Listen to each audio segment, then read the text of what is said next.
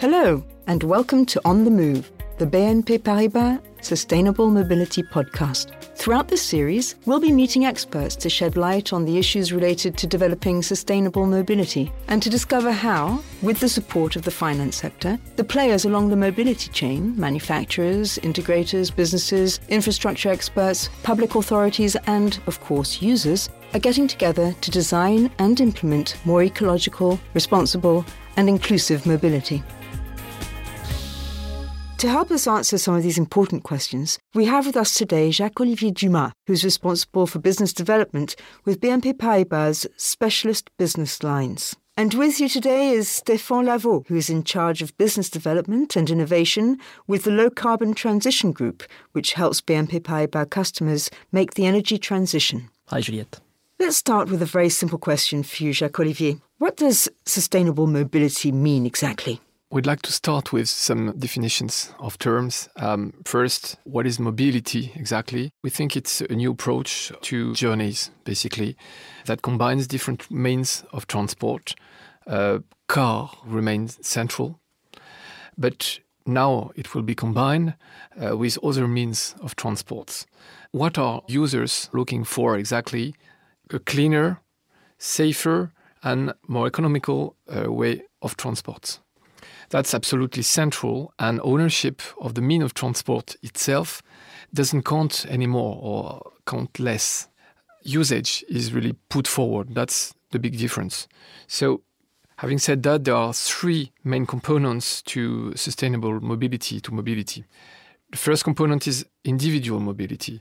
Uh, we're talking about a car, uh, we're talking about bikes, scooters, uh, and walking, by the way. Then we're talking about shared mobility, car sharing, public transports, um, mobility hubs. And then uh, what is very important to link all that and allow uh, the, the users to take one uh, way or another is connectivity between those uh, means of transport, individual and shared. This is about, uh, you know, the apps enabling the user to choose whatever journey they want to combine things all together uh, according to their needs. You've described the different dimensions of mobility, but what about sustainability in sustainable mobility? Yes, sustainability is definitely very important. The first very big thing is about decarbonization. Obviously, this is about something low carbon, so low in terms of uh, CO2 emissions. Then it's about accessibility because uh, sustainability is not only about carbon footprint. This is really about accessibility for B2B customers, uh, companies, and B2C individuals, having in mind that the price of electric vehicles is so high today. It's a sort of luxury, really. Uh, so we need financing solutions that are adapted to that. And sustainability doesn't on, only mean you know decarbonization or accessibility. It's really about acceptance, social acceptance of those, which means accessibility for everyone, including disabled people, and a way to balance between pros and cons, because there are always pros and cons. Uh, I don't know any mean that has only pros and no cons. You, you just have to balance things and, and make your choice. And uh, last but not least, sobriety. We, we, really believe uh, it's about um, mentality of people. We have to evolve to choose the best mobility solution. To ask ourselves: Do I need my car to do everything? Can't I just walk? Can't I just take a, a, bike or another shared uh, um, way of transport in order to be more efficient and less uh, carbon intensive? So all that is very important in the concept of sustainability, and all that will be taken into account. And last but not least, I would say big humility uh, point uh, because this is something ongoing with a lot of transformation. Uh, and we are adapting to the uh, technological breakthroughs. Um, you know, uh, aviation is constantly evolving. We have now sustainable uh, fuels. Telework has also changed our ways uh, to use mobility services. So these are ongoing changes. What we're saying today is not necessarily true tomorrow. So we will see it's something that is constantly evolving. So, facing ongoing transformations uh, with sobriety and humility uh, means uh, also switching to less polluting modes of transport. But Stéphane Lavau, how are we going to go about doing this? Where do we start? the central topic is indeed that of the decarbonization of our transports.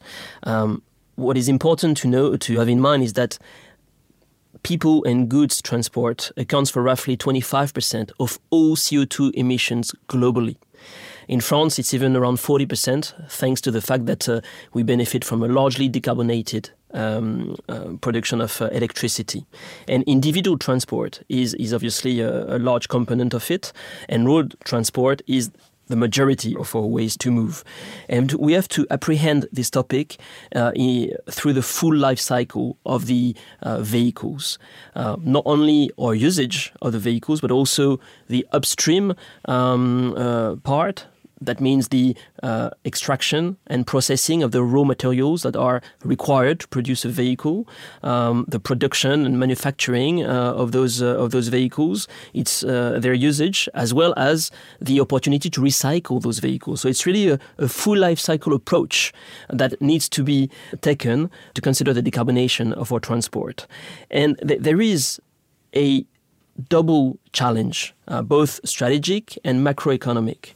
Um, we need to have an underlying infrastructure that enables low carbon mobility, meaning decarbonated uh, electricity production, um, a, a power grid an energy storage infrastructure that enables the, the dis distribution, the transmission of uh, low carbon electricity, and finally, uh, and obviously, the batteries and the EV charging network that enables uh, uh, electric mobility.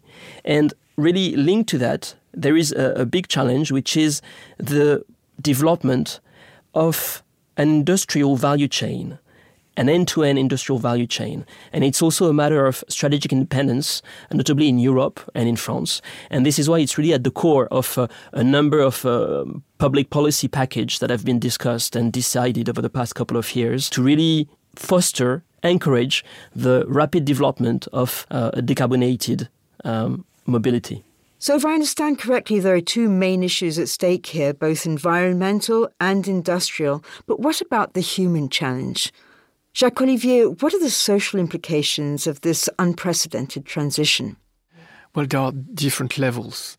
Um, the first level is about simply public health. This is about the quality of air, of the air we breathe. Going for a decarbonized car means better quality of air, obviously. It's also about security and uh, the, the, issues with the accidents uh, of the cars. You know that uh, the electrified vehicles now have capacities to help the, the, drivers and avoid many accidents, including the most serious ones. And it's also about uh, something we don't uh, discuss that much, but it's about the deliveries of goods. Uh, in the cities that are uh, performed through the deliveries with uh, light uh, trucks and all that will have to be decarbonized in order to facilitate the last mile deliveries in full decarbonized way, which is not the case at all today, where we have uh, diesel uh, trucks everywhere in the cities. So it's really about uh, making sure that the, the, the, cities continue to just live. Accessibility, indeed, uh, at different levels, uh, financial uh, accessibility, we all know the cost of electric vehicles has gone to the sky. It's a luxury today. Uh, to, to buy a new uh, EV, and that doesn't uh, take into account the, the, the, charging stations that will have to be installed uh, everywhere at home and, uh, and also in the cities and uh, in the offices. the price also of the public transport in, the, in some cities or regions, etc. All that will require some financing mechanism, some tax incentives, and, and so all that is has to be to be thought in a good way. And second, it's also about social inclusion. Uh, we have to make sure that you know, sustainable mobility takes into account everyone, including disabled people, people living outside the cities with less financial means everyone has to be uh, helped and uh, not left alone. And last but not least, it's about also infrastructure. Um, that needs to be adapted and uh, fully available. So it means a lot of charging stations to be installed everywhere, um, public transport, cycling ways to favor the use of uh, bikes. All that is very important. So, in essence, we're talking about human challenges, individual health, uh, and also challenges related to accessibility, be it financial or physical, and to infrastructures, to public services. Stefan, when we talk about sustainable mobility, it's not only at a national level. How does it fit into the global picture? What's happening around the world? Are we all going at the same speed? This is a, um, a key dimension you are touching upon. Uh, indeed, the sustainable mobility topic is a global one. Uh, value chains are global. Uh, we mentioned uh, before uh, the necessity to secure the supply of raw materials. Well, there are a number of countries that concentrate most of uh, the lithium, notably for electric batteries. So it's really a global topic. And it's true that uh, the situation in terms of moving towards sustainable and low carbon mobility it really depends from one country to another. There are a number of geographies that are well ahead of the others in terms of development of electric vehicles, in terms of uh, development of uh, EV charging networks, as uh, Jacques Olivier pointed out. for instance, China is the first investor by a large uh, degree in uh, electric mobility. In the Nordics as well, in Europe, uh, this low carbon mobility has developed much faster than in, in Southern Europe, for instance. Um, Reversely, there are a number of countries that, are, that have some uh, uh, very high challenges to tackle uh, in terms of infrastructure, uh, in terms of uh, accessibility, financial accessibility of the people to mobility. Uh, but it's also a matter of awareness among the population and among the political leaders.